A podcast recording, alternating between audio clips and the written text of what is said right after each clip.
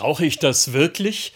Eine Versicherung für ein neues Fahrrad, das ich mir vor ein paar Monaten gekauft habe? Kurz zuvor war mir mein altes Rad geklaut worden und mein Ärger darüber war noch ziemlich groß. Du wirst dich noch mehr ärgern, wenn dir jetzt das neue Rad auch wieder geklaut wird und du keine Versicherung abgeschlossen hast, denke ich. Ich entscheide mich trotzdem dagegen und denke in den Wochen danach immer wieder an diese Entscheidung, wenn ich mein neues Rad irgendwo in der Stadt abschließe. Bei unseren Versicherungen, da kommt einiges zusammen. Gegen Feuer, Einbruch und Wasserschaden, Absicherungen fürs Leben und für mein Recht.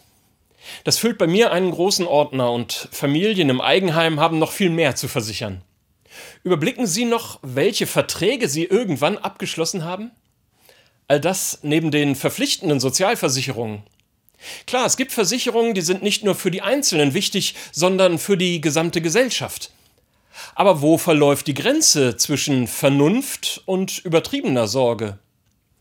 Das ist nicht leicht zu entscheiden und alle ziehen wohl individuell die Grenze. Die Versicherung für das Fahrrad schien mir unnötig. Es ist ein vertretbares Risiko.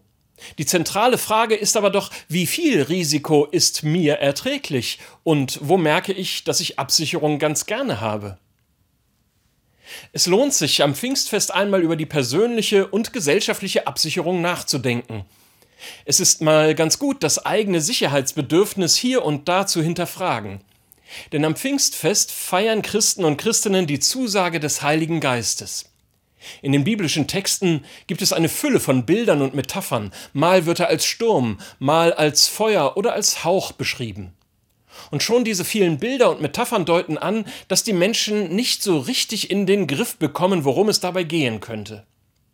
Er ist die große Zusage Gottes an die Menschen, an ihrer Seite zu bleiben. Aber dieser Heilige Geist lässt sich eben nicht definieren. Er ist für den christlichen Glauben wesentlich, aber lässt sich doch nicht greifen. Sich auf den Heiligen Geist, auf diese Zusage Gottes einzulassen, ist deshalb riskant. Denn hier enden Berechnungen. Wer sich auf den Heiligen Geist einlässt, geht vor allem das Risiko ein, dumm dazustehen. Das war bei Paulus so, der als Apostel auf den Heiligen Geist vertraut hat und dann bei seiner Predigt auf dem Marktplatz von Athen erleben muss, dass er sich scheinbar bis auf die Knochen blamiert. Diese biblische Zusage, dass die Menschen vom Heiligen Geist begleitet sein sollen, ist keine Versicherung. Sie ist etwas, das zu den menschlichen Versicherungen dazukommt. Diesen Geist als Beistand zu bezeichnen, beschreibt es ganz gut. Versicherungen greifen ja nur, wenn es zu Desastern kommt, wenn Unfälle passieren oder geplantes gründlich schief läuft. Versicherungen sind also ein Fall für Ausnahmesituationen. Der Heilige Geist als Beistand wirkt kontinuierlich. Er ist nicht nur eine Maßnahme für Notfälle, in denen Menschen an ihre Grenzen geraten, er wirkt permanent. Auch wer als Christ oder Christin an den Heiligen Geist glaubt, wird also ein paar Versicherungen abschließen. Die Versicherungen darf ich wieder vergessen, denn sie werden erst gebraucht, wenn Schlimmes passiert ist. Allenfalls werde ich durch Rechnungen an sie erinnert.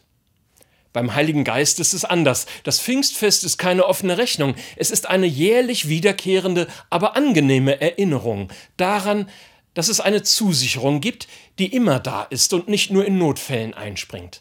Ein Beistand, der Menschen zugesagt ist, die sich auf die Nachfolge Jesu mit ihrem Glauben und ihrem Leben einlassen.